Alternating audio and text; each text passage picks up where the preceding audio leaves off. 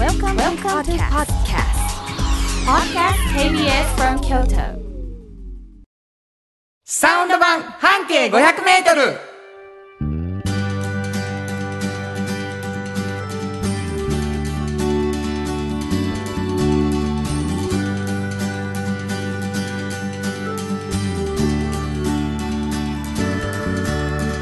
こんにちはフリーマガジン半径 500m 編集長の炎上真子です。サウンドロゴクリエイターの原田博之です。1月27日になりました。はい。あー1月最後の放送ということになりますけどもね。ね。お便りいただいてます、はい。オカメインコ SOS さんありがとうございます。ざいつも楽しみに聞いています。はい。しんこさんがうんうん。料理のお話をされるたびにはすごくお料理上手な方なんだなと思いうんうん。憧れています、あ、ありがとうございます。番組内でお料理のコーナーをしていただけたらと思います、一度リスナーも交えてユニチキパーティーをしてほしいです、うん、チキンカツのことで言ってくれたはる。間もスナックテイストのね嬉しいです。でもそんなにうまくないんです。またまたまた 本当に。そんなにうまくない手際いいですよいつかユニチキできたらいいですね。ユニチキ、ユニチキパーティーがユねニ。チキパーティーはい、そんな日が来たらいいなと思ってます。サクサク食べてねもう当かなサクサクほんまかな。何にもつけんでも美味しいっていうねユニチキでございます ありがとうございます。ねはい。えー、何を言うとんねんこいつらはとうんうんいう感じかもしれません、えーサウンド版半径 500m という番組です、はい。初めましての方、うん。こんにちはって感じですけどもね、はい。えー半径 500m ってお聞きになったことないでしょうか？はい。あるいは見たことないでしょうか、うん、京都の市バスにもちょっと貼られてたり。そうです。地下鉄乗ったらなんかちょっとそうあれ？あれ？ってなるかもしれないんですけど、はい。実はこれはフリーマガジンの名前でございまして炎上さんはこのフリーマガジンの編集長さん。そうなんです。こ。れどんなフリーマガジンでしょうか？これはねあの京都にたくさんあるバス停から一つ選びまして、そのバス停を中心に半径 500m を、うん。まあ、自分たちで回ってでこの人は本当に面白い考え方の方だな、まあ、変わってるな魅力的だなっていう人を見つけて取材している本ですね。なるほど、うん。この半径 500m がですね、うん。本当に丁寧に作られているフリーマガジンだということで、これ はい言ってます編集長がね。はい、あのーこれもしかしたらやっぱ紙面ってこう限りもあるし、うん。語りきれてへんかもよ編集長。というはい、ことで、うん。編集長にその記事のこぼれ話を聞くラジオはどうやろう。これ面白いんちゃうかと言って始まったのが、はい。サウンド版半径 500m そうです。ということでございます。うん。ところがですねこれ始まってみたら、うん。その炎上さんがもう一つ編集長として「おっちゃんとおばちゃん」というフリーマガジンを出しておられるはい、ということが分かってきました。うん。これどんなフリーマガジン？これはねみんなおっちゃんとおばちゃんという年齢にいつかなるんですけど、うんうん。まあその時に本当に仕事が充実してて、うん。面白いって思って毎日ね、はいはい。そういうまあ大人の方がうん、結構いらっしゃるんですよ。そうやな、うん、でそういう方に、まあ、なんでそんななったんですかっていう秘訣をねそこにフォーカスして聞くとそいうね。なんですよね。もともと半径 500m で出会った人の中にそういう人がいて、結構たくさんいらっしゃってこれ。仕事感をもうちょっと掘り下げたいといううね。ん、そうですねなんかあの対象ちょうどその時になんかね大学生とかうんうんキャリアセンターの方とかにお会いしたりしてなんとなくこう自分の人生今後のっていうのを考えた時にうんすごくいろいろと悩んでいたりとか、うんなんか目標定まらなかったりみたいな方も多かったんで、なるほどねなんかそういう人に一つ選択肢をうん増やしてあげられるようなことができたらいいなと思って始めたのがきっかけなんですけど、結構最近ねこのこの思いをこのままぶつけてうん企業さんと話すと企業さんももうものすごい賛成となるほど。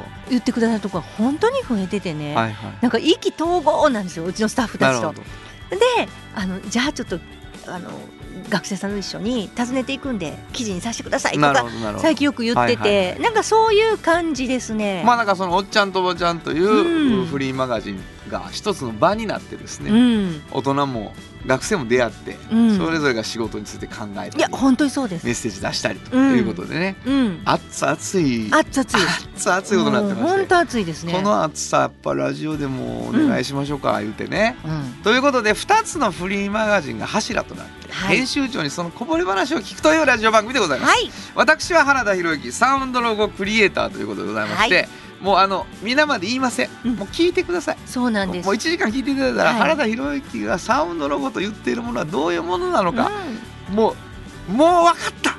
もういいでしょうっていうところまで聞いていただけますから、はい。えーこの後たくさん流れます。私が作っているサウンドロゴですね、はい。えーそして炎上さんの話を聞くという役でございます、はい。番組では皆さんからのメッセージをお待ちしています。どこに送ればいいでしょうか？はい、メールアドレスは500アットマーク kbs ドット京都数字で500 KBS ドット京都こちらまでお願いします。メッセージをいただいた方の中から抽選で2名の方にフリーマガジン半径 500m おっちゃんとおばちゃんをそれぞれ1冊ずつプレゼントしています、はい、えー、こぼれ話を聞くだけではなく実際に読んでみたい手に取ってみたいという方ぜひともですねプレゼント希望と書いて送ってきてください。プレゼント希望の方は住所と名前忘れずに書いてください、はい、どこに送ればいいかもう一度お願いします。はい。メールアドレスは500 at mark kbs ドット京都。数字で5 00-kbs.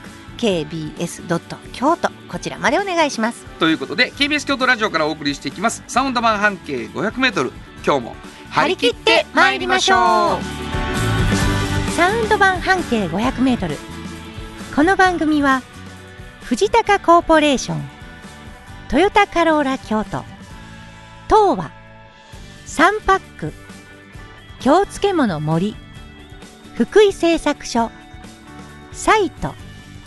特発産業製作所。サンシード。焼肉文吾アンバン和衣あん日清電機の提供で心を込めてお送りします。ものづくりに店づくり。お客様の欲しいを届け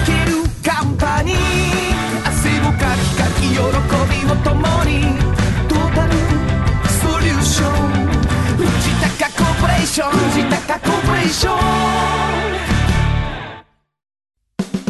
お風呂の新習慣フットブルーマーかかとツルツル足裏ふわふわポカポカだ歯磨きみたいに足磨き3パックのフットブルーマー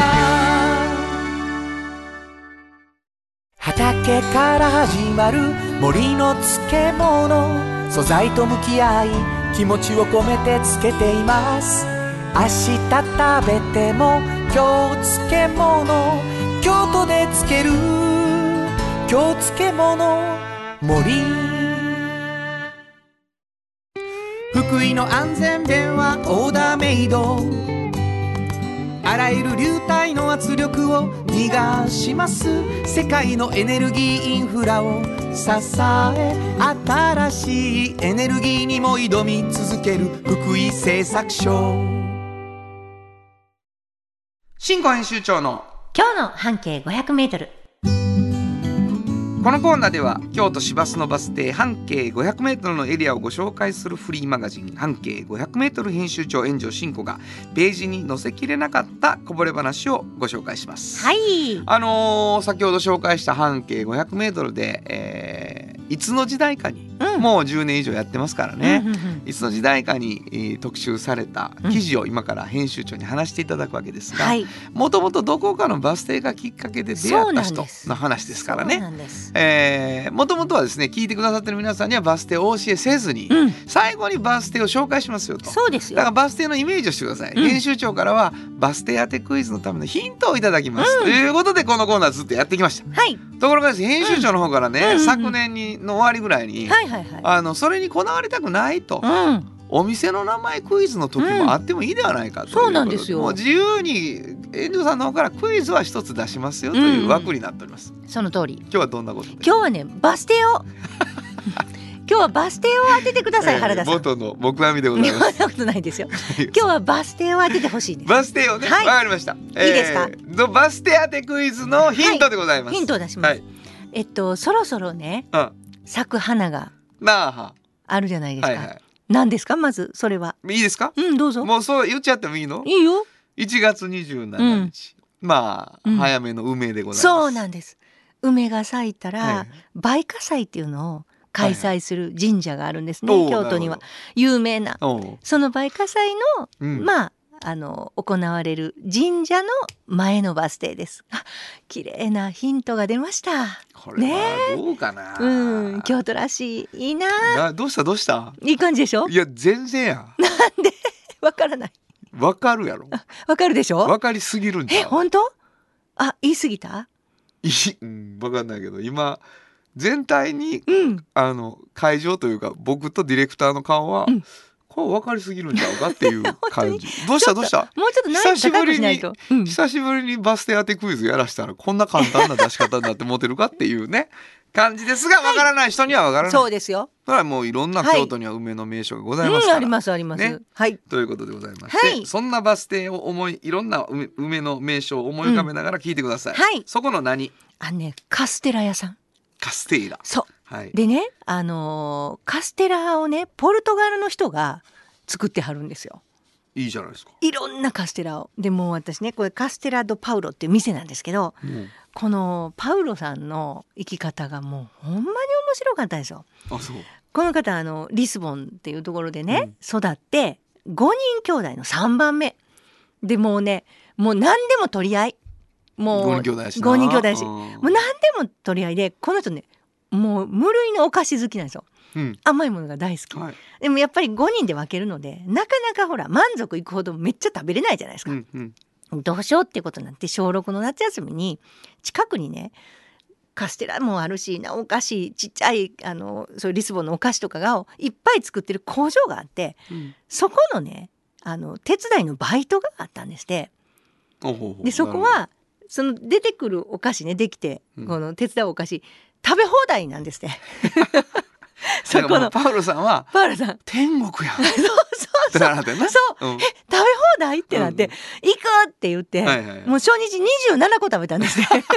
お。菓子を。うん。すごいでしょ。うん。もうねもうこんなバイトあんのと、うもうちょっとしんどいけど、うん。もうお菓子食べ放題でお金もらえて、うん。何これと。うん。もうものすごい面白くなってうん。もう中学になったらもうこの世界に入りたいってもうね もう決めやったもうもう決めはったんですよ。うん。ほんでもうめちゃくちゃ勉強してね。おうそこは偉いわ。そうですよ。でお菓子もいろいろ伝統菓子があるじゃないですか、うんうん。でいっぱいこうあのいろんな勉強をしてそのままずっとあのいろんなとこ転々としながらお菓子工場で勉強してさはるんですよ。こううん。パティシエの勉強を、うんうん。ほんなら運命の人と出会うんですよ。日本からポルトガルのお菓子を勉強したいという女性がねある有名店に来てね。はいはい。ほんでもう全然た喋れてないからその人、うん。日本語しか。もうあのもう門前払いうんされてるのを見て、めっちゃ可愛くて、うん。お菓子好きそうやのに、うん。かわいそすぎるってなって、はいはいはい。もう店長に言って「この人雇ってあげてください」って言って、こう直談判して、うん。それが後の奥さんなんですよ。はあ。すごいっしょこの出会いどうしようかな。俺どんな曲書いたらいいかな その人のために。もうもう素敵な。ほんでね、もういろいろあってね、うんうん。遠距離で。ほんでもうあの日本にあの戻らはるんですねあの奥さんは。であ女性だけがね、はい、で自分もパウロさんも来ることになってね、うん。遠距離恋愛の末その時にねむちゃくちゃ面白いんですこれが。長崎に行かはるんですよ、ほなそこで初めてねカステラを食べはるんですよあ日本の。まだ食べてなかったね日本のは。はいはいはい。ほんでパウロさんはこんな美味しいものがあるのかと。あの自分とこにもいろいろ美味しいお菓子あるけどこ日本のカステラは上手にできてると。なるほど。嬉しいな。うまいことできてると、うん。もうほんで自分の学んできたお菓子もやしこれもやしなんか合わせてこっちで店がしたいって。ならはった。なってうん。奥さんと一緒にもういろいろあって京都で、よくぞ選んでくださいましたね。ここのあのバス停の近所で。かけとる言いかけとるよ もう。はい、であのカステラ屋さんをしてはるんですよ。なるほど。もうねあのすごいです。あの奥さんの夢も自分の夢みたいにしてね今は。もう偉いな。そうなんです。もう毎日食べれるからなんて言ったってお菓子が。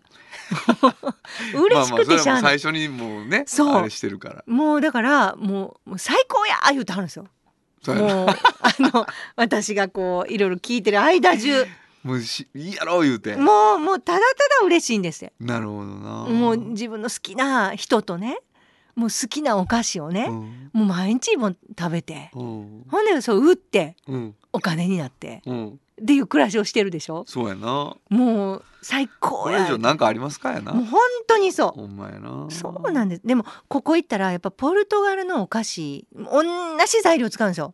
カステラとね。うんうん。卵とか砂糖とか小麦うんとあるじゃん。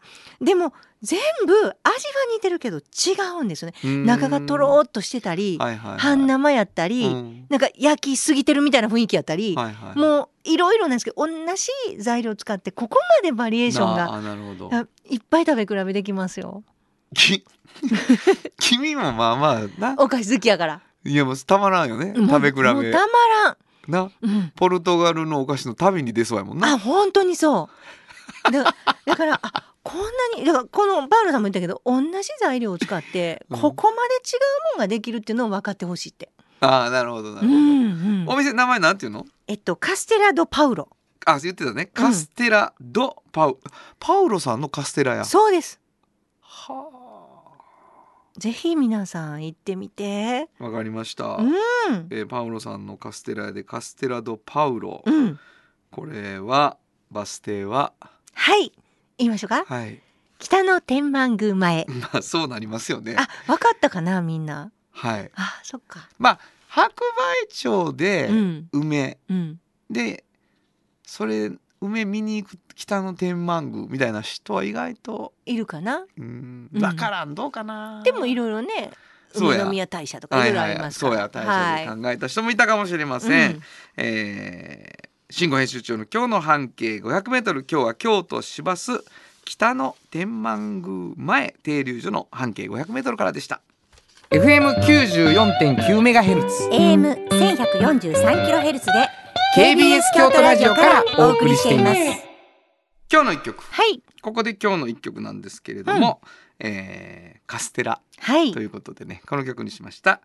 チョコレートスリープオーバーでカステラ。本当はここでジャスラック登録の名曲が流れてるんだよ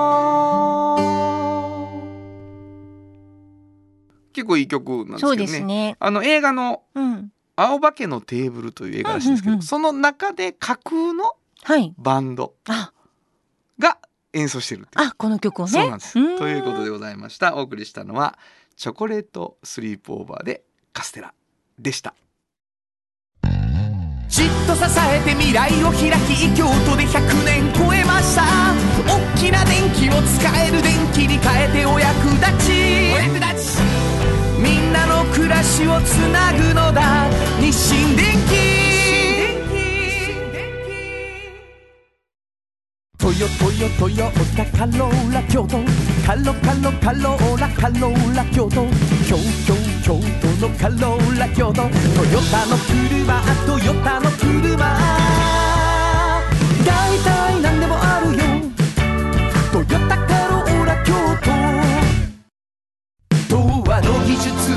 で広がる世界はなのから聞こえその技術をもとに新しい未来を切り開く。童話童話童話株式会社。原田博之の音楽機構このコーナーは私炎上真子が独断と偏見で原田さんの曲を皆さんにお届けするコーナーですありがとうございます。えー、来ております。はい月末が今日は新曲生演奏ですはい。あのー緊張してるのでやってしまおうかと思いますね。はい。えー君がくれた自由という曲を書きました。はいえー聞いてください。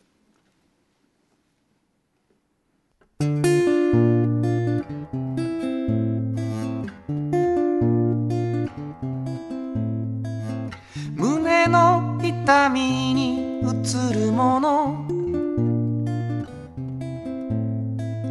本当の自分を解き放て。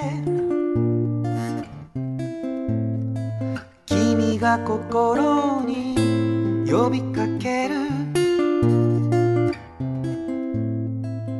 借りてきた言葉で装って。今の自分にしがみつき。言い訳ばかりを並べてた。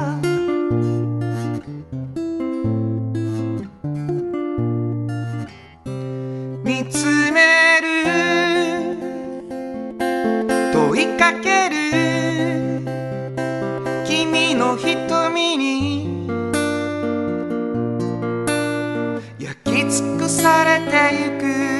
怯える。閉じこもる。僕の弱さを。焼き尽くしてくれる。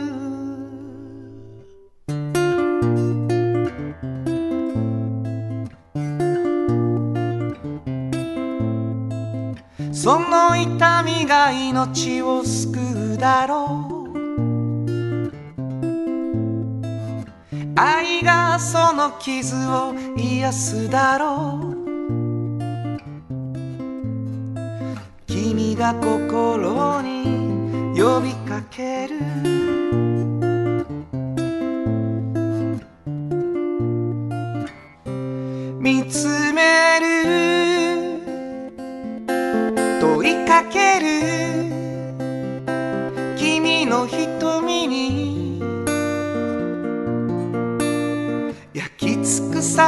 てゆく。怯え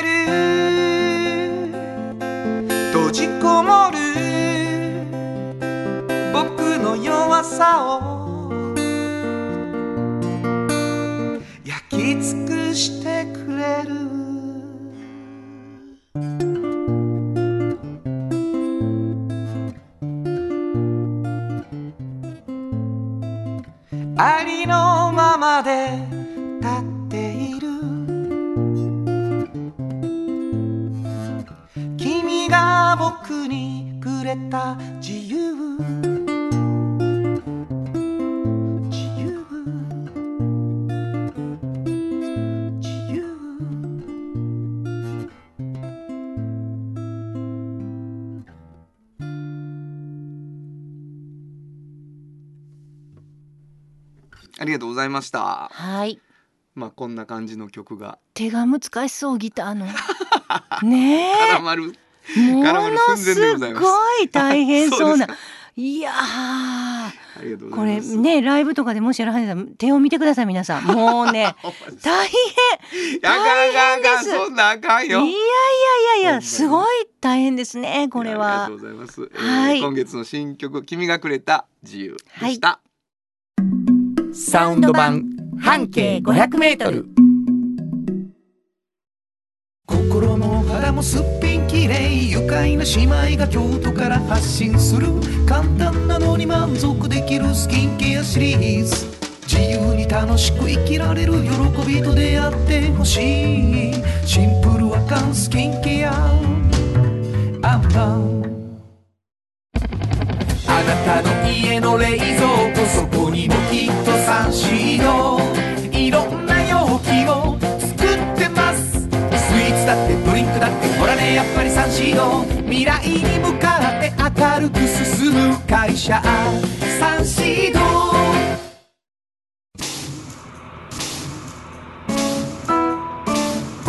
これからも薄い金属の板であなたの思いを形に。薄い束ねウェイブアッシャーの特発産業製作所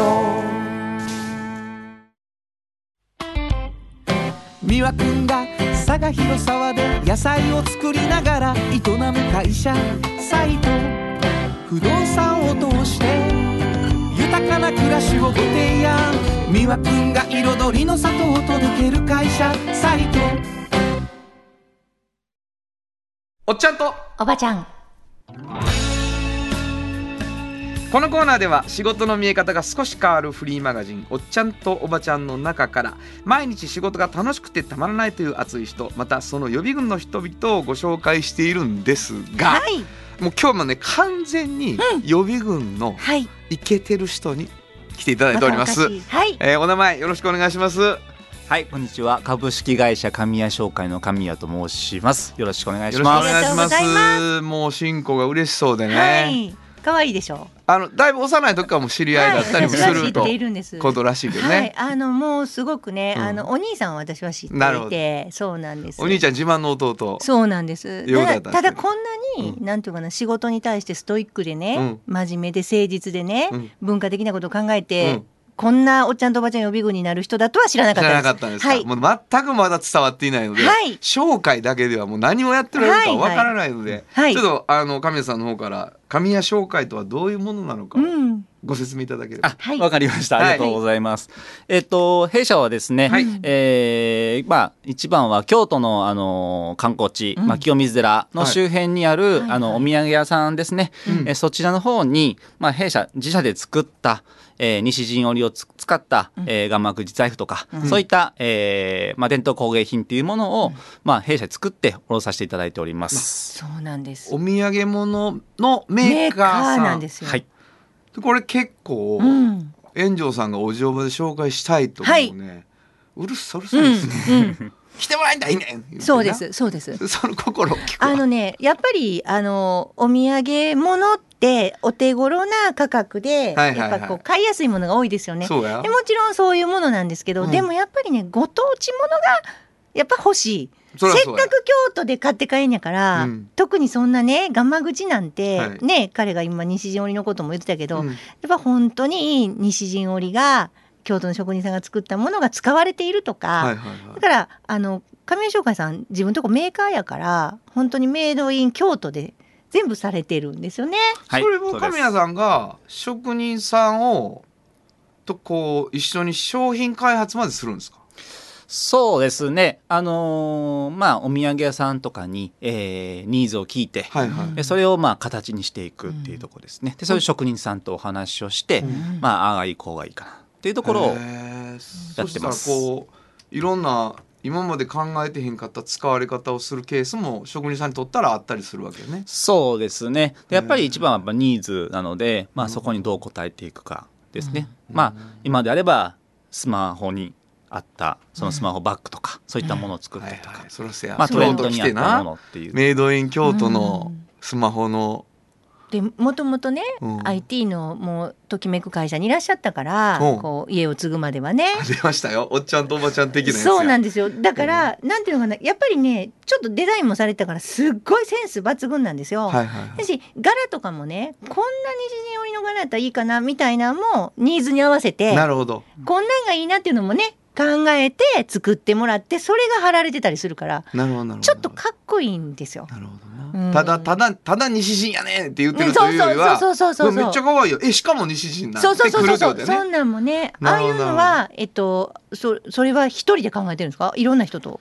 えっと、柄とか、うん。そういったものに関しては、もうやっぱりもう何年もやってるんですけども、うん。まあお土産屋さんに置いていただいて、うん。まあ、その売れ筋を見つつ、うん。まあこの生地はいい悪いっていうのを、まあ精査していって、うん。で今は最終的にまあ20柄ぐらいまで絞ったっていう感じ。もともとはもう、ねはい、うん。100ぐらいあったんですけど、うん。まあ、それをどんどん絞っていくっていうところですね。なる。ほど。やってます。まあちょっと話出たけどうん。一、回就職をしているっうんてことですねそうですね。全然お土産屋さんじゃないところへではないところです。はい。これ聞いていいの？いいですよいいです就職してたの？いやいや、はい。一応あのサイバーエージェントっていう IT 企業お兄ちゃんがめちゃくちゃ自慢してた。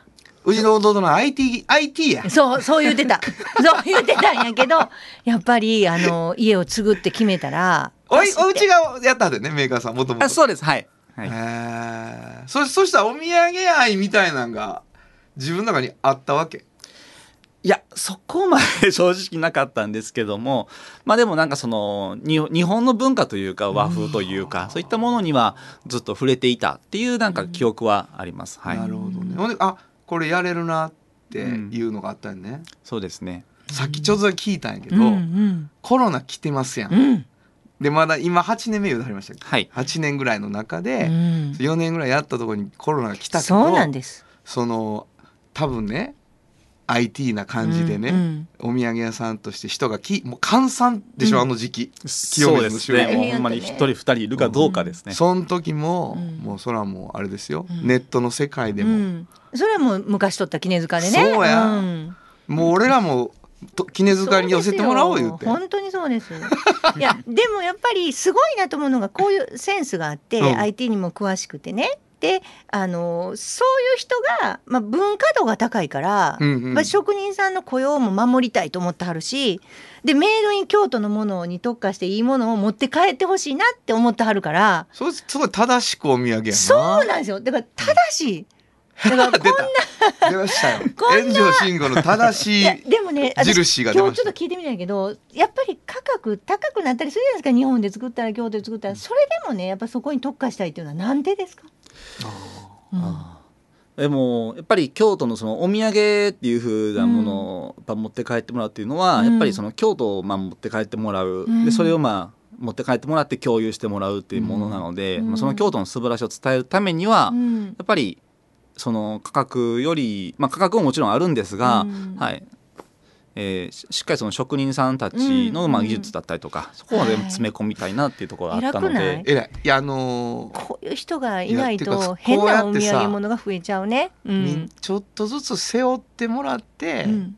正しい京都が広がっていくっていうことそなんやな。うやね、そうやね。くちょっと苦労すんねやけどね苦労すもうむちゃくちゃ苦労してんのよ。うん、あのね信仰は別に苦労してないそうなんですよ。あのそうよ。神谷さんが苦労してる。いや本当に、ね、そうやけど、うん。やっぱう私は嬉しい。この京都のお土産がそうなんですよ。若いのにこういうことを考えて一生懸命ねしんどい方へ。それさしんどさは予測できんやけどそれでもこっち行ったろう言って。ほんでこう楽しい仕事が楽しいと感じれるとすればどこなんですか？あるいはまあ醍醐味っていうそうそう。嬉しい。そうですね。まあそのまあ前の会社にいた時はやっぱりデジタルなものを作っていたので、うん。どちらかというとそのまあ手にの取れないものばっかりだったんですうんが、まあ、やっぱアナログの世界というかに入って、まあ、手に取って、まあ、それが残っていってそれを購入していって、まあ、自分から他の人に移っていくっていうところが、うん。それがまず一つ面白いところですし。へか。か開発した商品がやっぱり誰かの手に渡って持って帰らんねんもんね。そうですね。でそれを使っていただいているって実があるっていいううね。でそれを好きと言ってもらえるっていうところが非常に楽しいですし、へー。はい。そうかそうかであとやっぱり職人さんすげえと思う瞬間もあるでしょ、そうですね、うん。やっぱりそのこだわりというか、ううんん、その技術をずっと何十年もやられてくるっていうところに、あのーなんて言うんだろう、まあ、感動というか、うん。まあ、そのはありますね。それをまあねなりわいにしてきてはるっていうところがすごいなと思います。今日ね、うん。そのリスナーの皆さんうん。にどういう出会いを求めますか？みたいな話してたわけ、うん。うん。ほんならまあお土産屋さんいいお土産屋さんあんねんって京都の人が言ってくれはるのもちろん嬉しいねんけど、やっぱりそのもし一人でも職人の人が京都の、あれ？もしかして俺のやってることを一緒にやってくれる人かもしれんと思ってくれはったら、連絡してほしいって言ってはったんですよ。いや。そこにいるあなた言われてますよってことなんやけど。本当にね偉いと思うよ。いやだからそうほんまにそうやって出会うとまた新しいお土産を作れるいうことやもんね。そうですね。やっぱりその、まあ、職人さんたちってすごい技術をお持ちですけども、なかなか世に出ないのが、そうよね。えーまあ、あるのでそこをまあしっかりとや一緒にやっていくことで、まあ、うんお話しし合って、でまあ、新しい商品っていうのはやっぱりどんどん生まれていくかなと思いますし。いやでもやっぱこうやって守られていくし、だ結構攻めてるやん実は守ってないやん、はいはい。そういう新しい商品いくっていうのは、そこのそこの間に立ってくれる人がいるとやっぱり活性化していくんやろうなと思いますね。そうだからまああの本当にお土産物のメーカーとしても、うん。本当に寝頃感のあるものもたくさん、本当に作ってはるんやけど、うん。なんか自分のところでもあのちょっとそこから離れて、はいはい。伝統工芸っていうものを使いながらちょっとお土産よりは高いけれど、はいはい。自分たちのオリジナル商品みたいなものも、やったねあのサイトで売ってるってことですよね。それ EC サイトは別の名前、あはい。はいそうですね。えー、芸美堂。そうですね。京都芸美堂っていう名前で、京都芸美堂はい。ねやらせていただいております。そこにはどんな商品がありますか？そうですね、あのお土産とは違う価格帯のものになるんですけれども、うんうんうんはい。あの実は西陣織で使ったスニーカーとか、はいです。なるほどなちょっとお高いですけど、もうそれだけで、あ見に行こうかなっていう人はいはるわあのまた本当にセンスがいいのでいわゆるなんかザ西陣織みたいなのとちょっと違う感じで作ったりいやもうわかるますね。そうですねはい、うんもうセンスめっちゃ大事。はい。なるほどね。そうなんですだからちょっと見てなんかあの一点物とかこういうのいいなとか職人さんのすごいこう技術感じるなみたいな高級なものとかもあるので見ていただきたいですね。はいありがとうございます。えー京都芸美堂で調べていただいてもいいし、はいえー神谷商会で調べていただいてもいいということでございまして、はい。えーそして職人の方も遠慮なくえ連絡くださいとありましたから本当にそうです。いろいろなものをね、あの売っていきたいと思ってはる、あ、ね作っていきたいと思ってこれ。からまた新しい京都のお土産が生まれるかもしれないなという感じもあって楽しみになりました、もう一度最後の名前くださいはい、えー、株式会社神谷商会の神谷と申します。本よろしくお願いします。ありがとうございましたありがとうございまはい、したありがとう。ございました。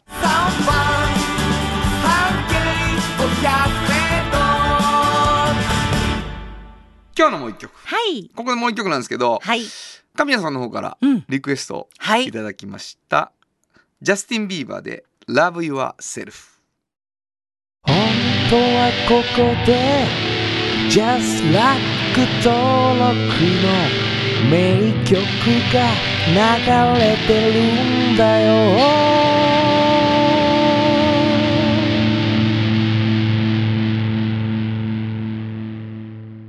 いい曲。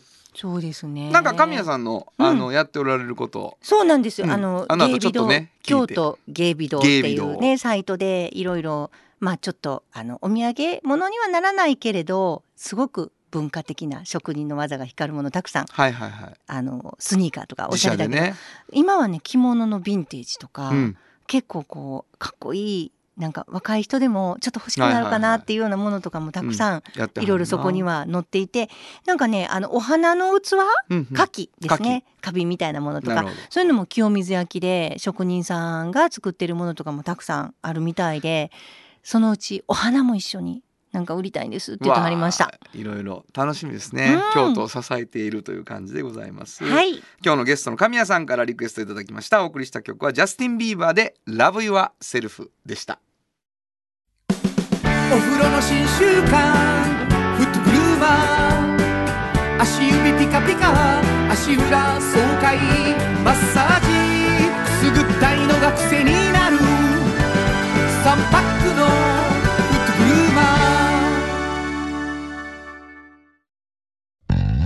じっと支えて未来を開き京都で100年超えました。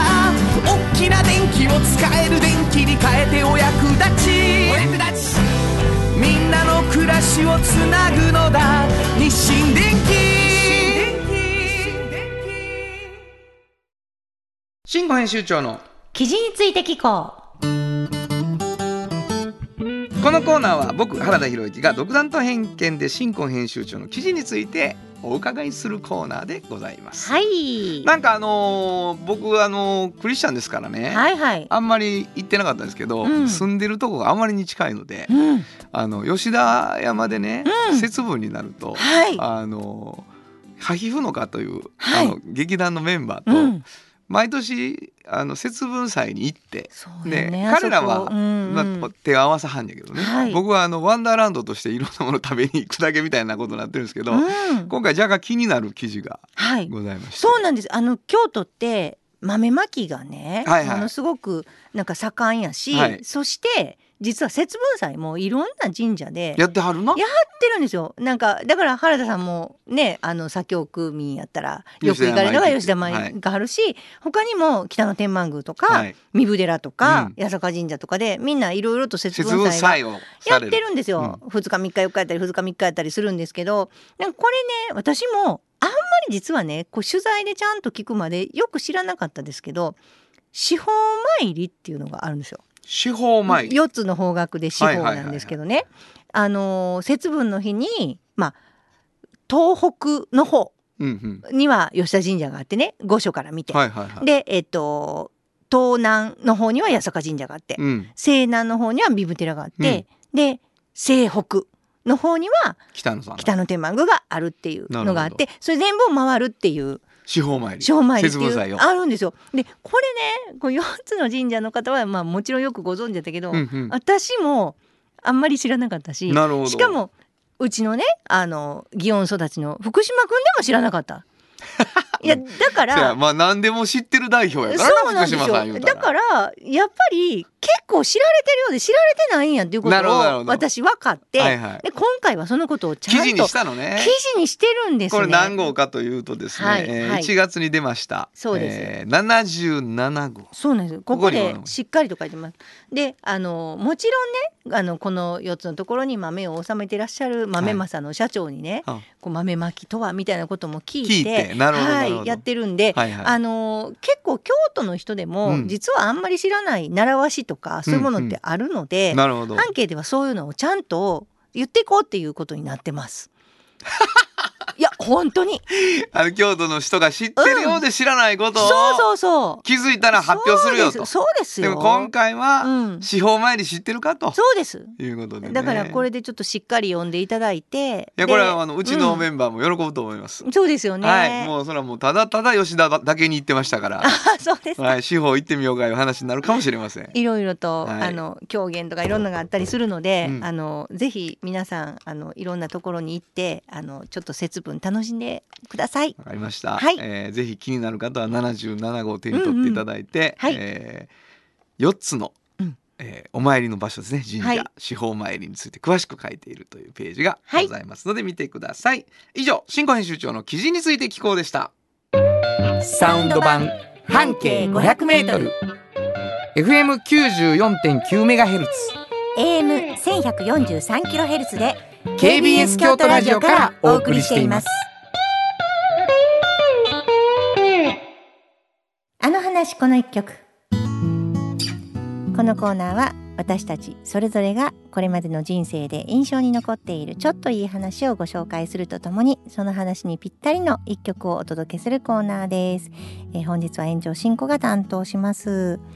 なんかこうお正月に年賀状ってなかなかもう減ってきててあの友達からもどんどん減ってくるんですけどあの親友がねあのとうとう年賀状を携帯のあの LINE でねあのくれるようになってでもまああのそこであの思い出すいろんなことっていうのがありますよね。あのなんかはがきでもらわなくてもこうやっぱり面白くってちょっとこうなんかユニークだったりとかいろいろするので私はまあそういう年賀状も全然嫌ではないんですけどあの翔子ちゃんっていうね私の親友がいるんですね親友の一人なんですけどね高校時代からあの苦楽を共にしてきたあの人ですね。であのいろいろと面白い話があってあの何回かここでも紹介したことがあると思うんですけどえっといろいろ面白いんですけどすごいいつもねいろんなものをプレゼントするんですねあの友達に。で今回もね私あのついあのこの間まあ去年になりますけど誕生日の時にあの栗のタルトをね手作りでもらったんですよ。もうホールで結構な大きさだったんですね。もうもちろん一人では食べきれない。そこに渋皮で炊いた栗がいっぱい乗ってて私が栗が好きなので。でその渋皮で炊いた栗もちろん渋皮の栗も渋皮煮も作ってくれてるんですけどその渋皮煮の栗をね栗拾い行くとこからやってくれてたっていうのをその知りましてねあのレターで知りましてねあの栗をまず拾いに行きそしてこう伊賀を取りそして、えー蒸して皮を剥きそして渋皮煮を作りそしてタルトにしてくれて私の家の前に持ってきてくれたっていうね、まあ、そういうあのもうかけがえのない友人が私にはいます。えーちょっとああの年賀状をあの元にまたちょっと連絡してみようかなというふうに思いました。えー今日はその翔子ちゃんが好きな曲をかけます。えー、牧原紀之さんで僕が一番。欲しかった本当はどこで？Just like 登録の名曲が流れてるんだよ。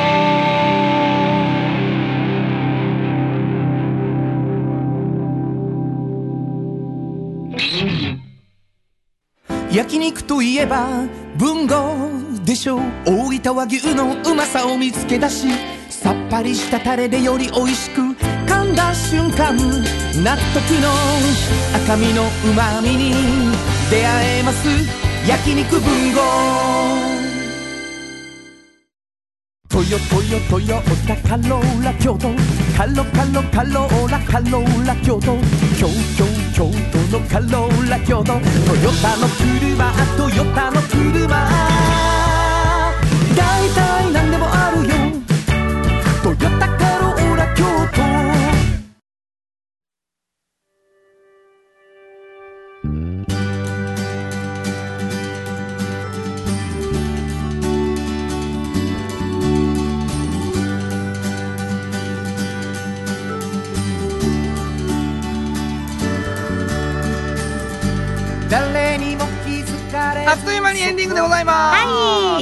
あのですね、うん。ちょっとだけ宣伝さはいはいせてほしいことがあって、はいはい。えー、ハヒフの火曜日、うん。あのー新年最初にね、はい。あの福山俊郎監督うん。来ていただきまして、来てくださいました。もうね、おかげさまで1月2回、うん。第2第4火曜日もほぼ満席でございすまして。ごいですね。でパート1パート2だったんですけれども、うん。重曹のシアターセブンでね、はい。今上映されてます。ています。ありがとうございます、で今ムーンライトクラブって3作できてて、うんうんうん。でそれを1月は1と2っていうのをやったんです、で2月が3、これがあの最新作ねいわゆるはいはい。パート3が2月の第2火曜日、で第4火曜日に、えーまた1に戻るんです。なるほど。でまあ1巡目が、うん。もうこれ12とみんなもうものすごいいっぱい来てくれはったから、うん。3まで来てくれはるんちゃうかな、うんうん。で2巡目が、うん。これもうあ1回見たしみたいな人がこうもう離脱しはるんで、2月の第4週とうんうんうん。3月の第2第4の火曜日で123と見れるのでなるほどなるほど。新規、うんハヒフノカのムーンライトクラブを新しく見てみたい方、はい。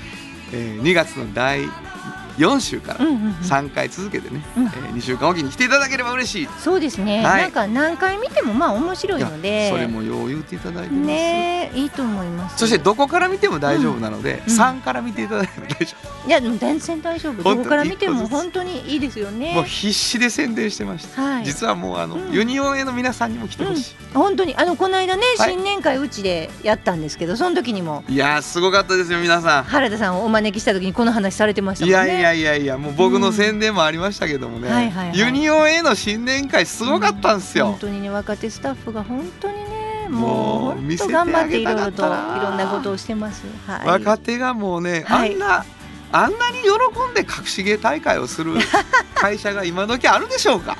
本当にね。まあちょちょっとだけうんちょっご紹介してもいいちょっとですかだけ何がありましたか？はい、うん。あの若手社員と、うんうんえー社長のはいはい。漫才でございます。やりました私。久野くんとね。もうね、そりゃあもう。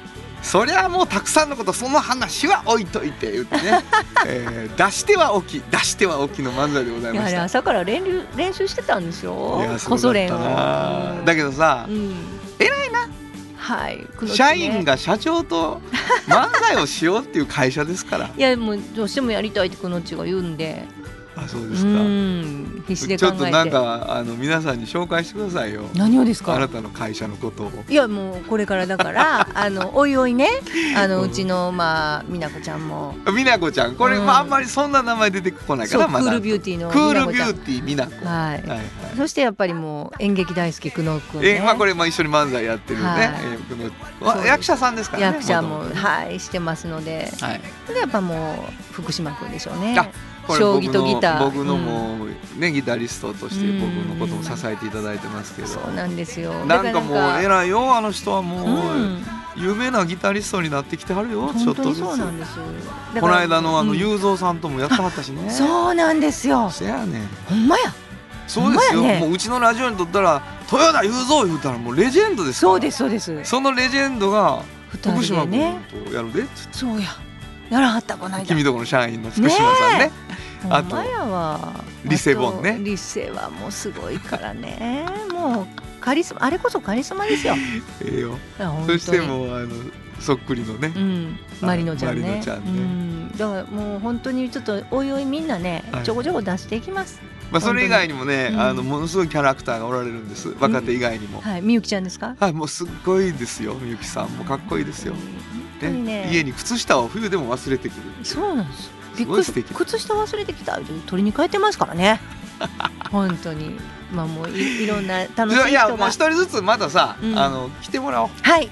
うん。ぜひとも。もうなんかちょっと若手だけでもゴレンジャーみたいになってるからね。本当にあうんのちょっとずつキャラクターを紹介して。幸せです私、うん。はい。あの評判良かったですよ。ありがとうございます。新年会皆さん。嬉しいです。いい会社やなあ言うてねみんなが思ったという。嬉しいです。あんな楽しそうな新年会。はい。何一つ圧がかかってなかったね誰にも。はい。そうなんです。はい。まあこんなことであのまあそんなそんな社員に支えられて、はい。編集長が一生懸命頑張っております、はい。えー番組ではですね皆さんからのお便りをお待ちしております。どこに送ればいいでしょうか、はい、メールアドレスは500アットマーク KBS ドット京都。数字で500アットマーク KBS ドット京都。こちらまでお願いします。ユニオン A のスタッフみんながですね一生懸命出しているフリーマガジン、うん。半径 500m そしておっちゃんとおばちゃんえーこれをですね毎週一冊ずつプレゼントしておりますので、えーお便りを送っていただいてプレゼント希望の方はプレゼントと書いてください、はい。えー希望するときは必ずお名前ちゃんと正確にそして住所も忘れずに書いてください、はい。もう一度どこに送ればいいか教えてください。はい、メールアドレスは500アットマーク KBS ドット京都数字で500アットマーク KBS ドット京都こちらまでお願いします。ということで午後5時からお送りしてきました。サウンド版半径 500m お相手はフリーマガジン半径500メートル編集長の炎上真子と。サウンドロゴクリエイターの原田博之でした。それではまた来週。サウンド版半径500メートル。この番組は藤高コーポレーショントヨタカローラ京都。東和サンパック。京漬物森。福井製作所。サイト。特発産業製作所。サンシード。焼肉文吾アンバン和衣あん日清電機の提供で心を込めてお送りしました。